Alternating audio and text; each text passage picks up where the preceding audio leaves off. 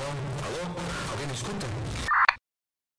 Ederson tenta exaustivamente chamar por Casagrande no canal principal de comunicação, com a voz cansada, arranhando a garganta, quase rouca, na iminência de desistir em tentar comunicação após horas e horas de tentativas sem sucesso.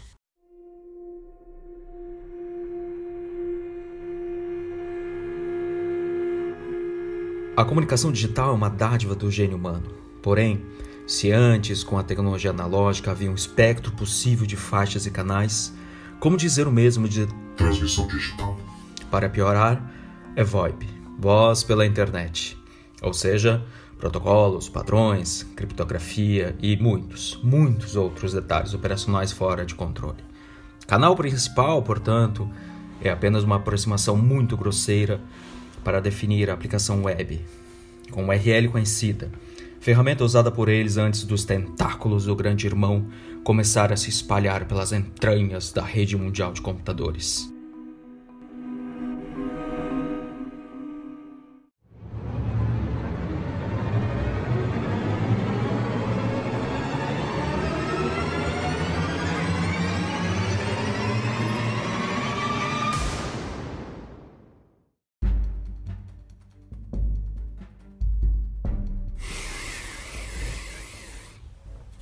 De repente, chiados no fundo, como se houvesse de fato interferência analógica no canal. Estática?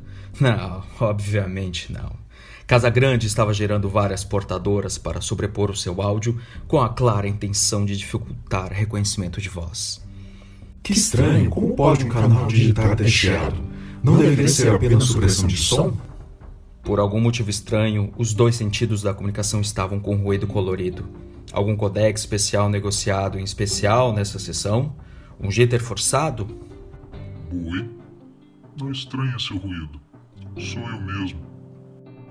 Enfim, era a casa grande do outro lado da linha. Ou, pelo menos, a voz dele. Era preciso, antes de mais nada, de um dos artifícios mais antigos da comunicação sigilosa: o aperto de mãos, o handshake, senha e contrassenha, o estabelecimento de uma sessão segura, algo que deixaria seu pai orgulhoso.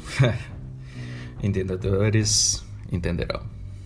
Onde podemos fazer a fundação da nossa casa para os próximos anos? Era a senha. Somente os iniciados nos mistérios da ficção científica bem o sabem. Certamente, Boi. É no término da galáxia. Sim, seguramente podemos conversar agora. Casagrande provou que, além de ser quem afirma, pela pronúncia correta das sílabas, pelo uso da voz, trata-se certamente de um iniciado. A contrassenha abre os trabalhos. Então, meu velho amigo, podemos falar sem subterfúgios? Seus alunos já apareceram? Pergunta sem rodeios Ederson, sabendo que o tempo é seu inimigo.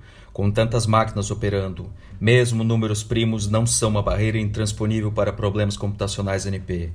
Se o grande irmão já está usando grandes centros de processamento de dados espalhados pelo globo, como garantir que 512 bits de criptografia simétrica são suficientes para uma conversa de 5, 10 minutos? Tempo não é mais dinheiro, é poder puro e simples. CPUs, GPUs, TPUs. Essas são as armas desses novos tempos cibernéticos. Nada ainda, boi.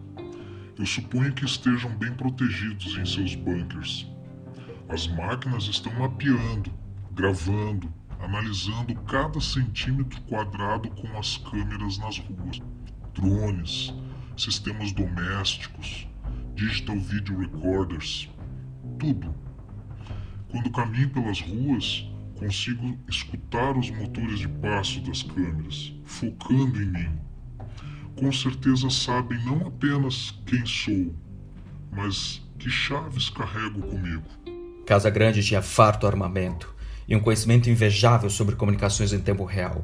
Ele deixou claro, com essas poucas palavras, que sabia como criar endpoints temporários entre ele e cada um dos alunos. Um jogo de gato e rato em que a criatividade do carbono enfrenta a força bruta do silício.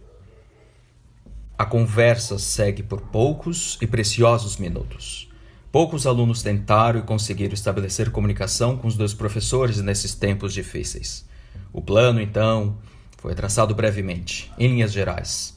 Boy deixaria sua REST API para receber dados de geolocalização e endpoints criados dinamicamente, com poucos minutos de duração, e somente assim os alunos conseguiriam as chaves certas com Casa Grande para avançarem no treinamento. Para botar o plano em ação, é preciso explicar como funcionará.